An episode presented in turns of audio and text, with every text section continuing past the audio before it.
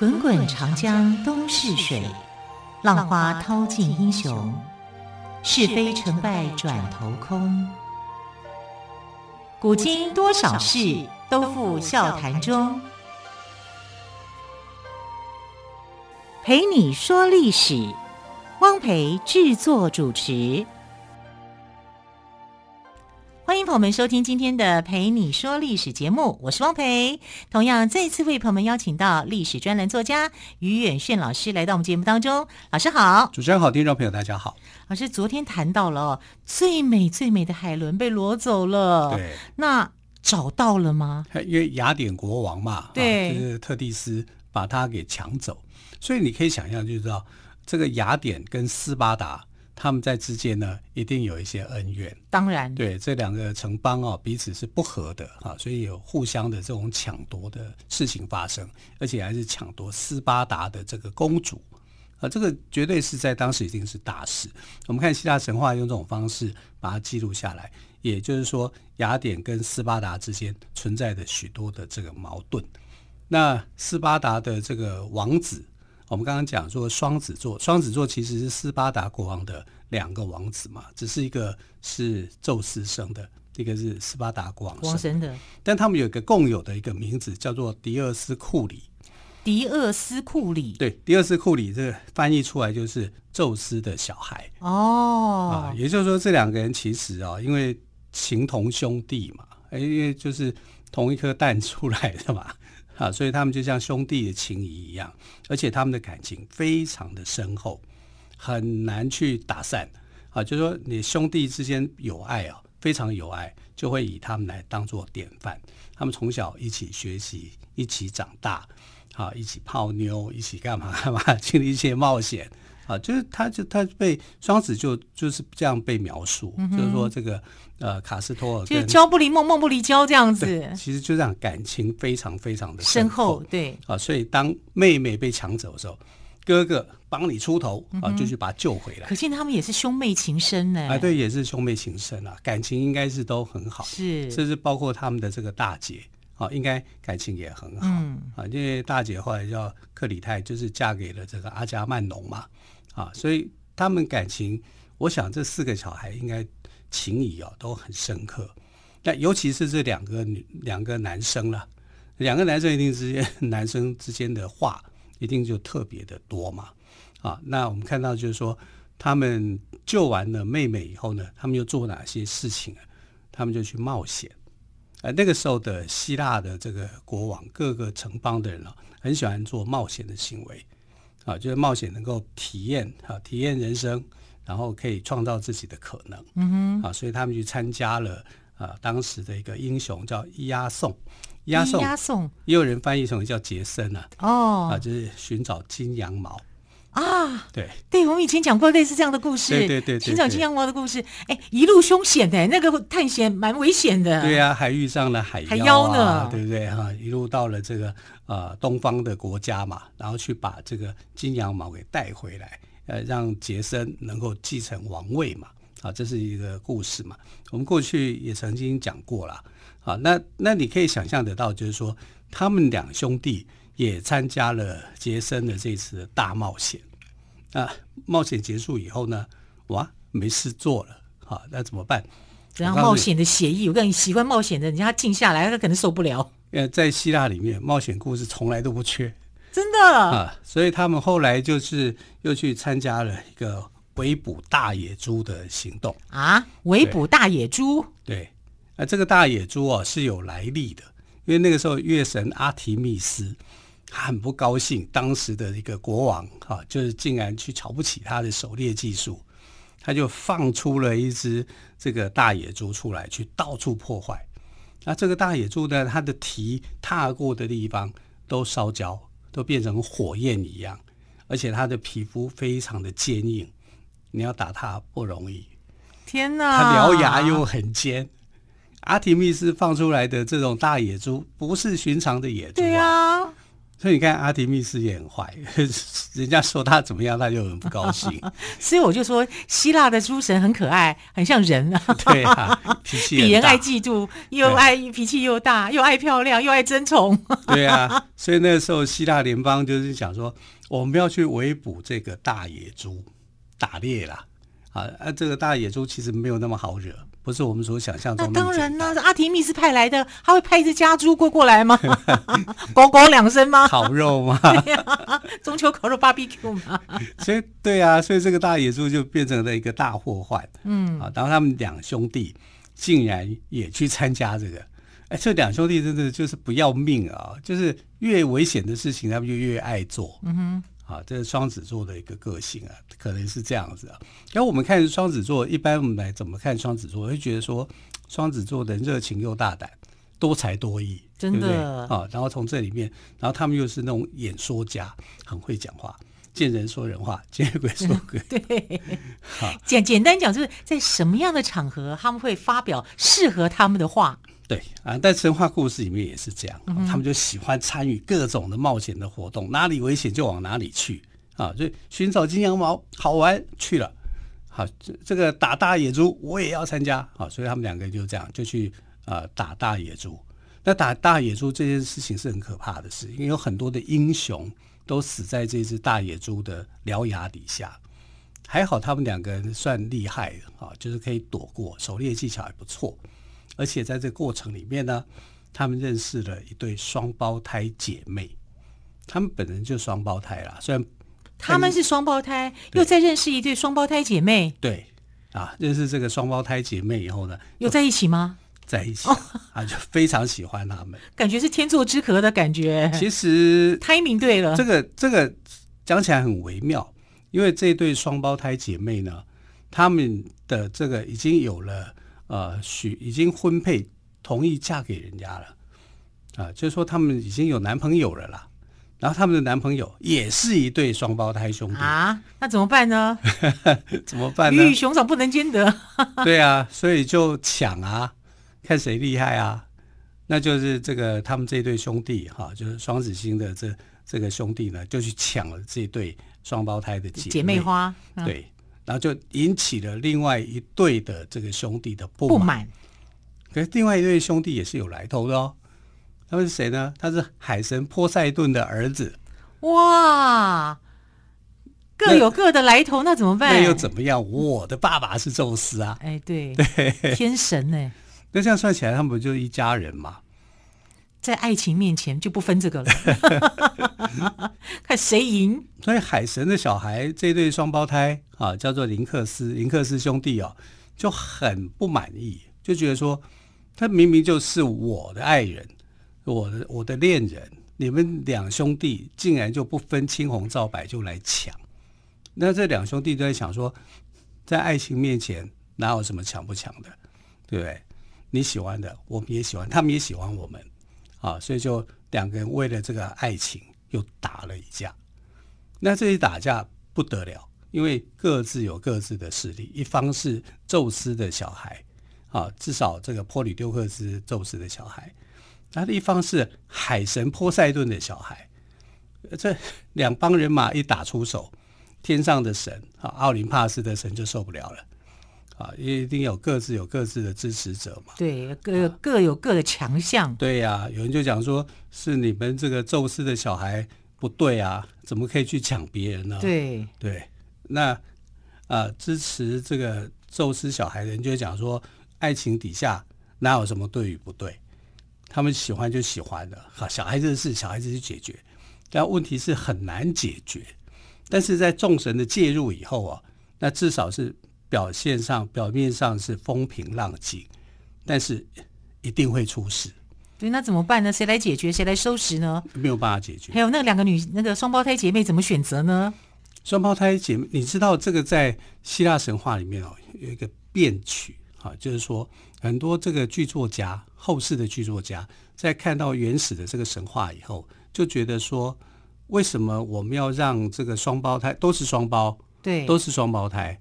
那为什么不可能让这个双胞胎变质？嗯哼，也就是说，双胞胎呢同时爱上一个女生，啊，就是没有双胞胎姐妹这件事，只有一个女性哦啊啊，只有一个女生的时候，双胞胎会怎么处理？那这双胞这一对双胞胎到底喜欢谁谁？那这个这个女谁要为爱牺牲？对她，然后这个女孩子最后又会选择谁？谁啊，他们就开始做这种改编，把这个故事做了一个转换啊，因为这还更符合人性嘛。对，可是我觉得这样蛮有意思的耶。跟你说，双胞胎兄弟去娶了双胞胎姐妹，一人分配一个。对，这样感觉好贫乏哦。对，然后又又又打败了双胞胎兄弟，对，这很奇怪啊，对不对？就没有争夺，是、啊，所以他们就在这样的一个故事发展里面呢，进行了一个争夺，就从。我们要从争夺里面去找出一个妥协的方式，嗯，然后变成了所谓的进步或者文明的改变。是好，这在希腊神话里面就产生这样的一个变形。哇，原来希腊神话除了好听之外，中间的一个一些曲曲折折还蛮多的耶。对，对不是我们想象中原来是这样，对，相当的有意思，会有改变的。对对对，对，好，同样我们先休息一下，稍后再继续，请岳轩老师帮我们补充双子星的故事。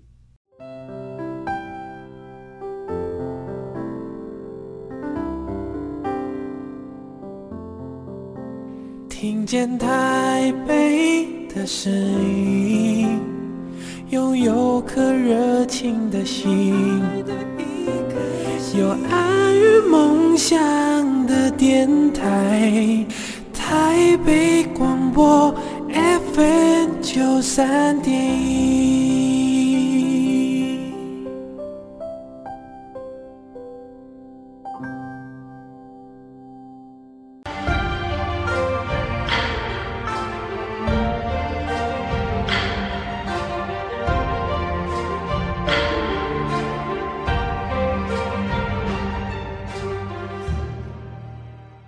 蓓你说历史节目，我是汪培。今天特别来宾，历史专栏作家于远炫老师，继续跟我们聊的是双子星座的故事哦。老师，其实刚刚我听的哈、哦，有一点复杂，因为你一直在讲好多的双胞胎，双胞胎，双胞胎，怎么这么多的双胞胎？就是呃，我们看到双子星这一对双胞胎嘛，是，啊、就是呃，卡斯托尔啊跟波吕丢克斯这对双胞胎呢。喜欢上了一对的双胞胎姐妹，嗯、双胞胎哦啊！但这个双胞胎的喜欢双胞胎就对了。对对对，这个双胞胎的姐妹呢，她们其实本来要嫁给海神波塞顿的儿子，这一对儿子也是双胞胎啊，但他就不是神生的啦。嗯哼，海神也是一样啊，海神也很风流啊。他们这个各大神都很风流，除了黑帝斯以外，黑帝斯不太怎么风流，就只有一个王后。啊，这我们曾经讲过嘛，对不对？他是用抢的，抢的。然后本来四季是春夏秋啊，因为抢了以后就变成有一个冬，春夏秋冬，秋冬然后就起废了啊。当然我们来看就是呃，后来呢，他们为了这个双胞胎的姐妹啊，然后就呃大打出手啊。你知道这个希腊神话里面啊，其实一个重点就是抢粮、抢钱、抢女人，就是这样。就是在抢夺西方世界的一开始，其实基本上就是在掠夺啊，他在掠夺的一个基础上去做发展的故事的发展的。那这个故事发展到后来怎么样？那如果你是那个海神的儿子，你一定会很不满，为什么我的女人被你们给抢走？你们算什么？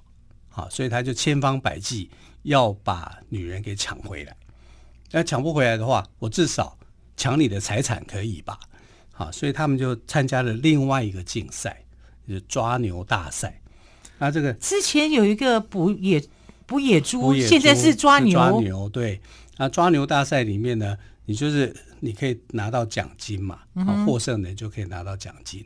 结果呢，这个林克斯兄弟哦就作弊啊，就是把那个牛都算到他们那边来。那就变成说，呃，卡斯托尔兄弟们啊，就拿不到牛。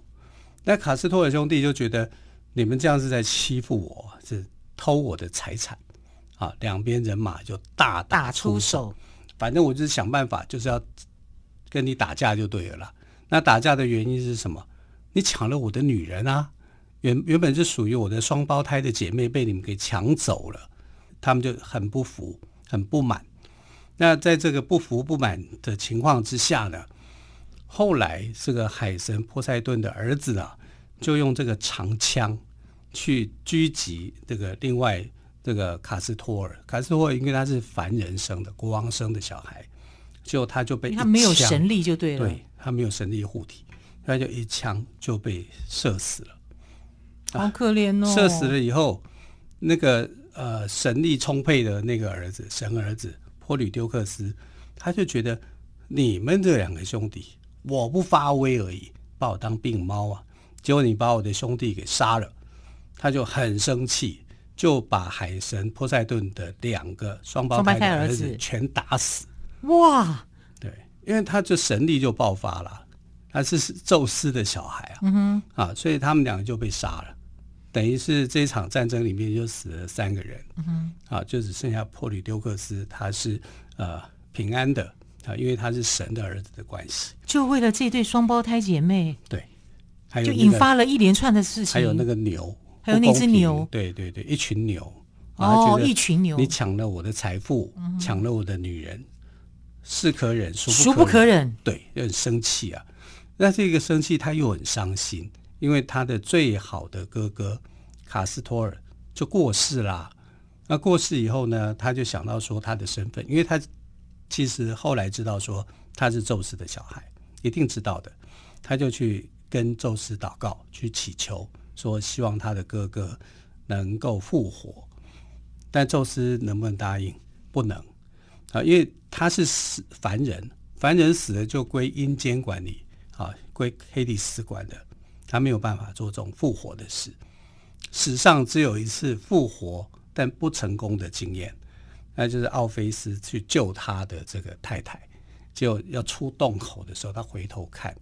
我上次听你讲这个故事的时候，我觉得好惋惜哦，他为什么要回头看呢？就差那么一步，啊，他心里头就觉得我已经可以看到我心爱的太太，就是这样子。那时候。听到这个故事的时候，我心里好难过哦。对，这就是希腊史上啊神话史上面第一次，就是有人可以成功复活，但后来还是失败，功败垂成。对，那我现在他有神力啊，他说我我能不能用我的神力来交换？嗯、那宙斯就说，如果这样的话，我们用一种方式看看可不可以啊？所以他就是好，你一半的时间。啊，白天在世上，啊，在阳间活着，然后到了晚上的时候，你就回到地狱，回到黑帝斯的这个领域里面，啊，这就变成说上下交换，兄弟俩从此就不见面。可是这样子就已经失去他的原意嘛？他说你这样子就可以活啊，你的你的哥哥就可以活过来，可是你们两兄弟永远不能再见面，永远见不到面。为什么要这样？对呀、啊，然后他他这是妥协，要像这样妥协的话，黑帝斯也比较能够接受，因为阴间就不能够少一个户口。嗯，也对，啊、对你你的你的死去的人物啊就没有减少。这宙斯这个想法是很好的啊，可是对这个波吕丢克斯来讲。我要的是一个活生生的人，是啊，能够跟他兄弟之间一起开开心心做过去的那些冒险的事情，一起去救妹妹，一起去打野猪啊，一起去冒险抢这个金色羊毛。他要的是这种感觉，就现在变成说一个白天一个晚上，两个人都活着，但两个人都见不到面。所以他就跟他爸爸啊，宙斯哭求说：“我不要这样，我们要两个人都活着。